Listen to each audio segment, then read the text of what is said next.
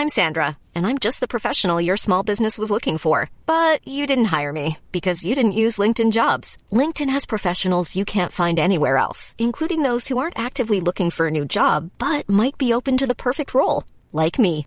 In a given month, over 70% of LinkedIn users don't visit other leading job sites. So if you're not looking on LinkedIn, you'll miss out on great candidates like Sandra. Start hiring professionals like a professional. Post your free job on linkedin.com/people today.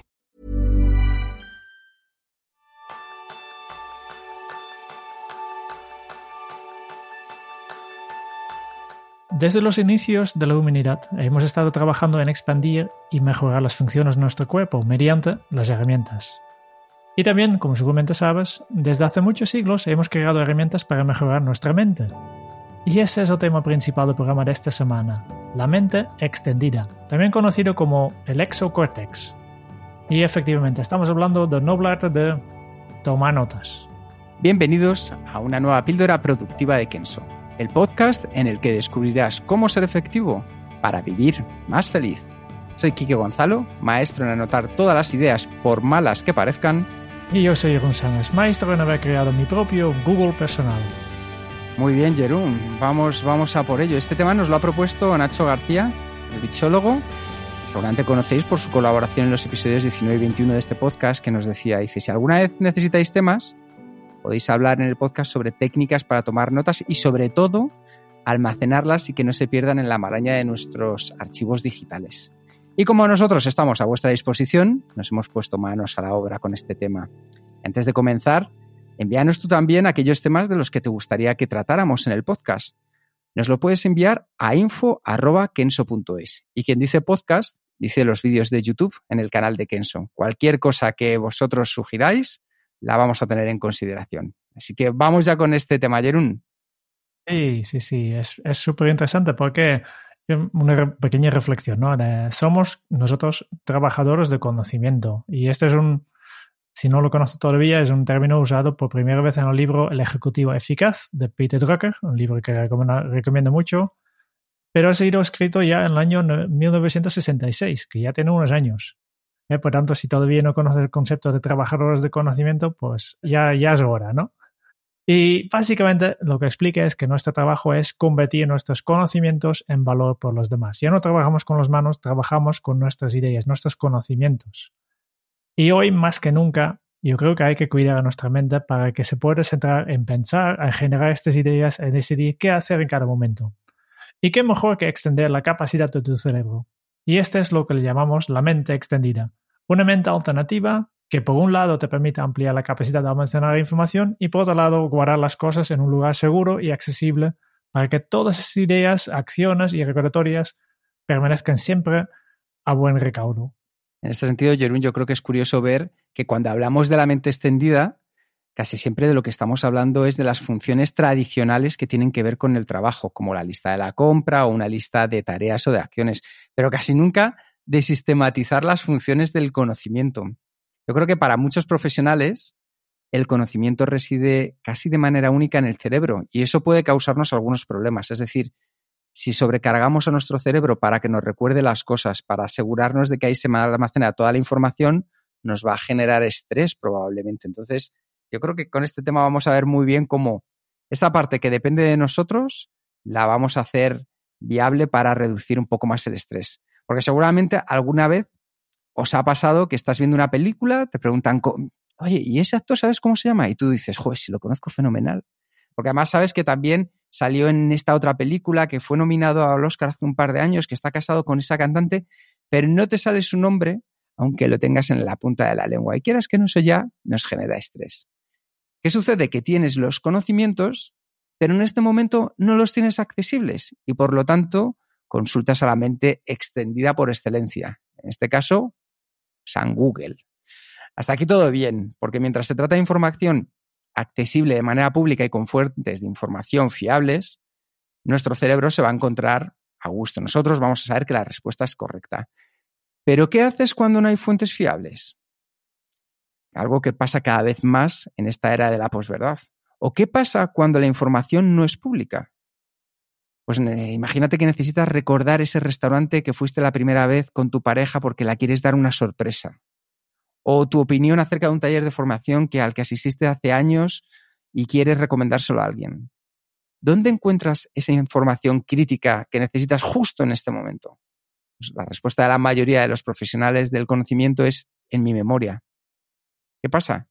Que eso no es suficiente si tu trabajo o tu relación ahora depende de ello. Yo, eh, si, si, miro un poco en tema de, tomar notas, yo soy de, los que, al menos en el instituto, nunca tomé notas. Nunca, nunca. Yo basta con eh, asistir a las clases, escuchar lo que dice el, el profe y después leer el libro y hacer los ejercicios y esto, con esto ya, ya iba haciendo, ¿no? Mi libreta solo contenía estas cosas que el profesor ha dicho, apunta esto y apunta literalmente a la frase que me ha dicho y esto es lo que había en la libreta y por tanto tampoco nunca consultaba porque no hay nada de valor, ¿no? Y esto yo me acuerdo que cambió cuando, yo, cuando fui a la universidad. Yo creo que la cosa más importante que yo aprendí en la universidad era la clase de cómo mantener un diario de laboratorio. recuerdo que yo fui a, la universidad para estudiar química. Y en el laboratorio, pues aquí podía vivir en primera persona la utilidad de tener toda esta información sobre las cosas que había hecho y pensado. Y a partir de entonces, casi sin darme cuenta, automáticamente empezó también a tomar más notas eh, en varias clases y en otros aspectos de mi vida. Y aunque ya no guardo estas notas de la universidad, y tampoco serían de valor porque ya no me dedico a la química, ¿no? Pero el hábito de tomar notas que he creado entonces se ha quedado para siempre. Desde entonces han cambiado mucho, ¿no? En los años he cambiado de, de las notas en papel, de las libretas, a herramientas digitales. En mi caso, primero a DevonThink, que es una aplicación, una plataforma fantástica súper potente, muy usado en, círculos académicos, porque utiliza la inteligencia artificial para encontrar notas relacionadas. Aunque no utilice exactamente las mismas palabras, pues automáticamente tiene un barra lateral y la nota tienes que ahora abierta, pues aquí hay una notas que están relacionados. Me gustó, pero luego me pasó a Evernote simplemente porque el Devon no, no podía sincronizar las notas a, a mi móvil. Y por eso digo, vale, yo quiero también tener mis notas accesibles en Google y pasado a la aplicación de Evernote. A todas esas aplicaciones ya dejamos los enlaces en las notas del programa, ¿no? Tampoco en Evernote me quedó, después de darme cuenta que no, todas estas funciones que tenía Evernote de etiquetar, libretas, yo no utilizaba nada de esto y buscaba simplemente una, una solución más simple, sencilla, que, que, eran las notas de Apple. Y hace unos años, en un intento de, de simplificar aún más, pues he empezado a usar simplemente documentos de texto. Ahora tengo, para una indicación, poco más de 4.000 documentos de texto en, mi carpeta de notas. Bueno, estoy convencido que esas 4.000 notas es un buen sistema porque es más potente que Google, porque en cierto modo contiene las cosas que para ti son importantes escritas con tus palabras.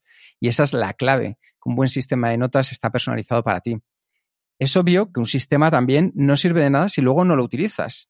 Y esta es la lección más importante. El objetivo de tus notas es ayudarte a recordar para crear. Al principio, tu sistema de información no es demasiado útil porque contiene poca información, pero mientras va creciendo se vuelve más valioso. Yo siempre recuerdo el origen de las tomas de huellas por parte de los primeros comisarios y la primera policía. Al principio, pues no tenía valor porque iban tomando huellas a los primeros delincuentes y cuando iban a cotejar, pues había muy poca información. Pero con el paso del tiempo se volvió en una herramienta imprescindible. Así que insiste, insiste un poco, invierte el tiempo en crear las notas y verás cómo crece su utilidad para maximizar tu efectividad. Así que, Jerum, vamos a tratar el sistema de notas en tres pasos, en capturar, clasificar y completar. ¿Qué te parece si comienzas por explicarnos la parte de capturar? Obviamente, empezamos con el primer paso, el paso lógico, ¿no? Que es capturar la información. Lo que, lo que hay que tener en cuenta es que lo que tú capturas nunca sería la nota final. Después ya miramos un poco más tarde, pero lo que capturo no es lo que voy a guardar. Por eso es perfectamente posible capturar con una herramienta y luego utilizar otra herramienta como notas. Por ejemplo, es perfecto, yo a veces lo hago, tomo notas en un librete de papel, por ejemplo, cuando voy a una reunión, pero luego los a la paso de clasificar, los paso a mi sistema digital. Siempre, como tenemos este paso de clasificar y siempre vamos a transformar la información, pues da igual qué herramienta utilices para capturar y, qué herramienta utilices para después para gestionar tus notas. Lo que sí que es importante es que hay dos tipos de información que capturas. Primero, material que encuentras, por ejemplo, en libros, artículos, en las redes sociales, en la vida, en la calle, ¿no? Y este material te gustaría utilizarlo como referencia. Y por otro lado, están tus propias notas, tus ideas, la descripción de lo que has visto. Y esta distinción es muy importante porque el material de referencia debes almacenarlo tal como es, tal como se ha encontrado, para luego en el futuro poder citarlo. Mientras tus notas son modificables y personalizables para, para ti. Puedes capturar la información con una multitud de herramientas, hay un montón. Pues ya hemos mencionado la típica libreta, que funciona muy bien, que yo aquí tengo una en la mesa, ¿no? Pero también puedes utilizar las notas de móvil, una aplicación como Evernote, Microsoft OneNote o Drafts, la cámara de fotos también puedes utilizar, el asistente de voz de tu móvil, etc. La herramienta no, no importa, simplemente utilices lo que más facilita la, captura, lo que más, más, rápido y más ágil hace este proceso de capturarlo y registrar esta información. Por eso digo que, es importante que después clasificamos, porque yo he visto un montón de personas que solo capturan información y después no hacen nada con esto. Y, esto se hace que se conviertan en el síndrome de Diógenes digital, donde almacenas cantidades ingentes de información y que luego no sabes ni, ni dónde está almacenada, ni cómo acceder a la manera inmediata de ella, ni qué tienes aquí. Por eso es importante tener, siempre mantener una cosa en la mente. Lo que has capturado es información y lo que necesitas es conocimiento. Y por eso necesitas siempre pasar por el siguiente paso, que es de, de clasificar. I'm Sandra, and I'm just the professional your small business was looking for. But you didn't hire me because you didn't use LinkedIn jobs. LinkedIn has professionals you can't find anywhere else, including those who aren't actively looking for a new job, but might be open to the perfect role, like me. In a given month, over 70% of LinkedIn users don't visit other leading job sites. So if you're not looking on LinkedIn, you'll miss out on great candidates like Sandra. Start hiring professionals like a professional. Post your free job on linkedin.com/people today. Hold up. What was that? Boring. No flavor. That was as bad as those leftovers you ate all week. Kiki Palmer here, and it's time to say hello to something fresh and guilt-free. Hello Fresh. Jazz up dinner with pecan-crusted chicken or garlic butter shrimp scampi. Now that's music to my mouth. Hello Fresh. Let's get this dinner party started. Discover all the delicious possibilities at hellofresh.com.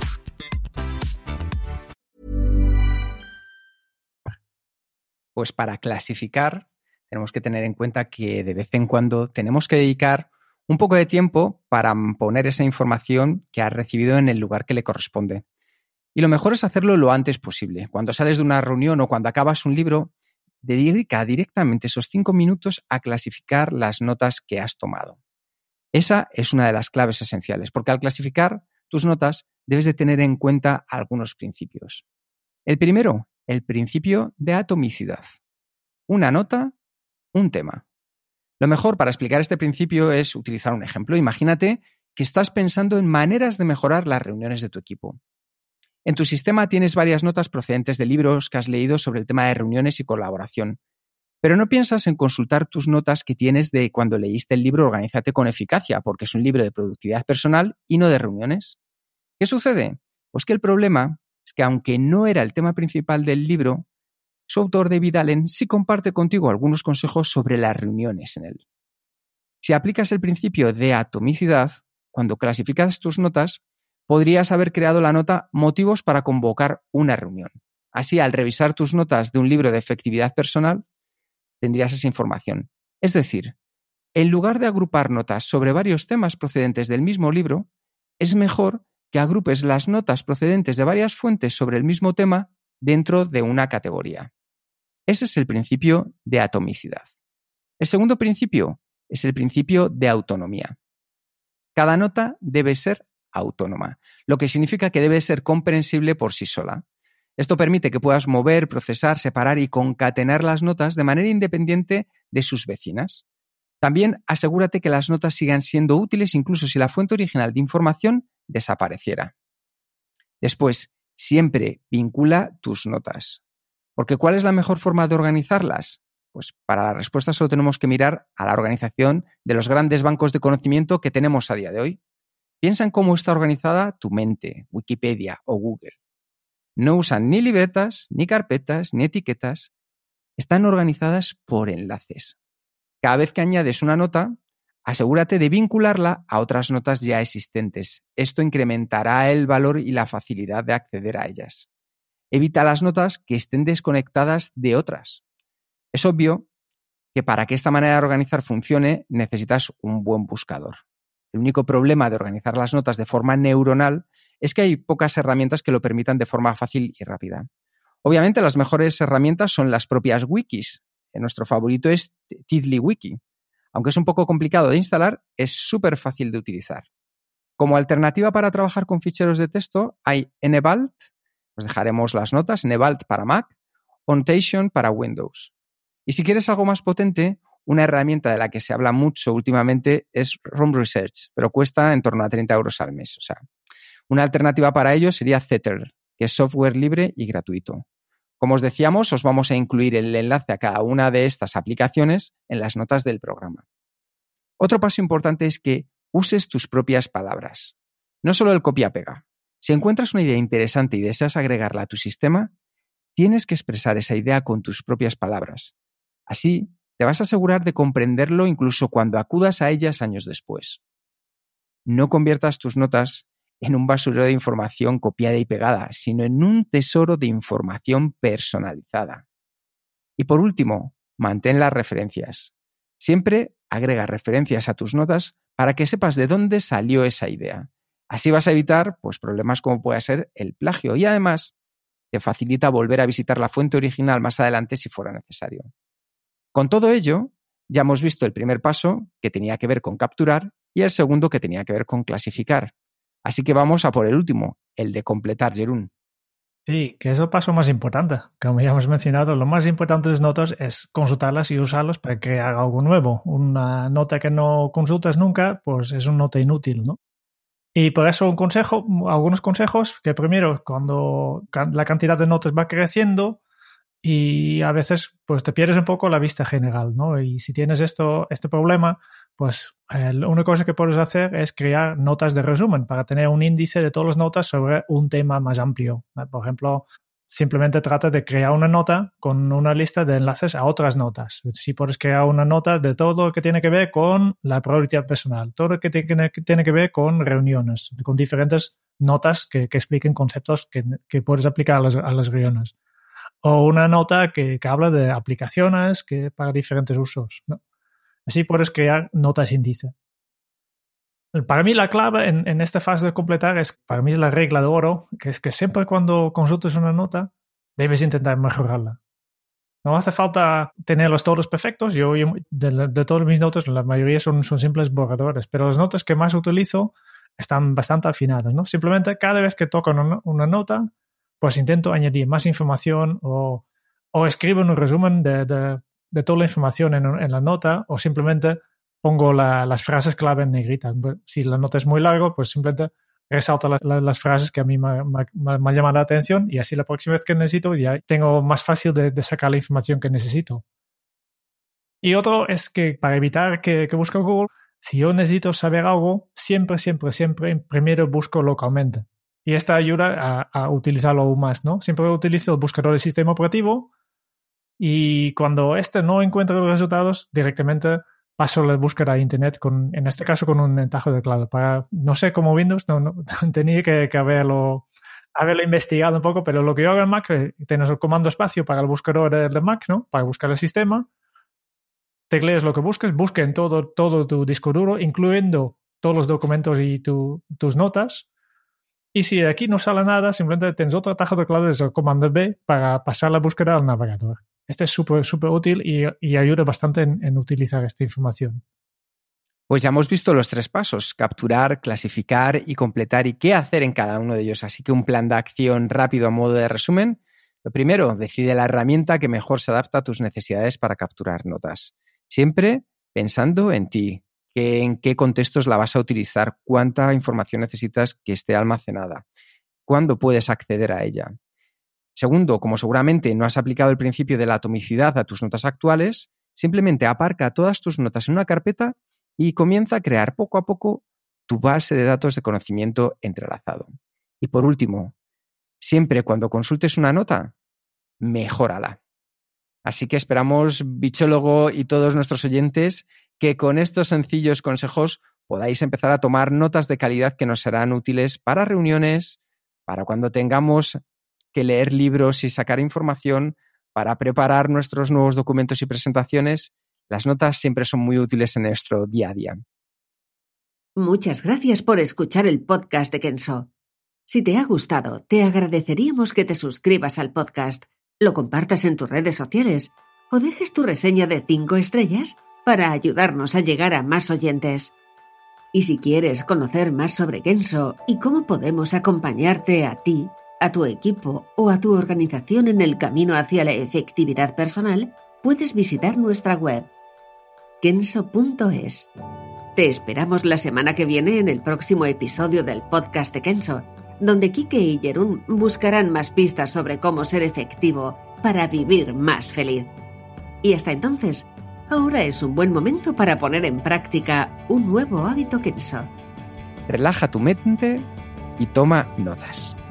Hasta dentro de muy pronto. Chao.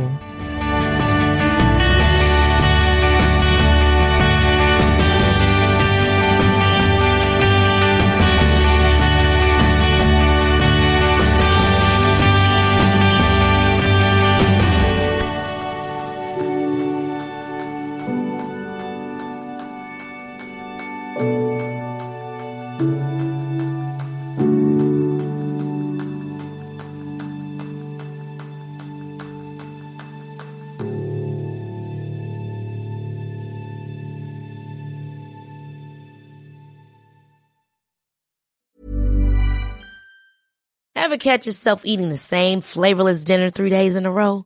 Dreaming of something better? Well, HelloFresh is your guilt-free dream come true, baby. It's me, Kiki Palmer. Let's wake up those taste buds with hot, juicy pecan-crusted chicken or garlic butter shrimp scampi. Mm. Hello Fresh. Stop dreaming of all the delicious possibilities and dig in at HelloFresh.com. Let's get this dinner party started.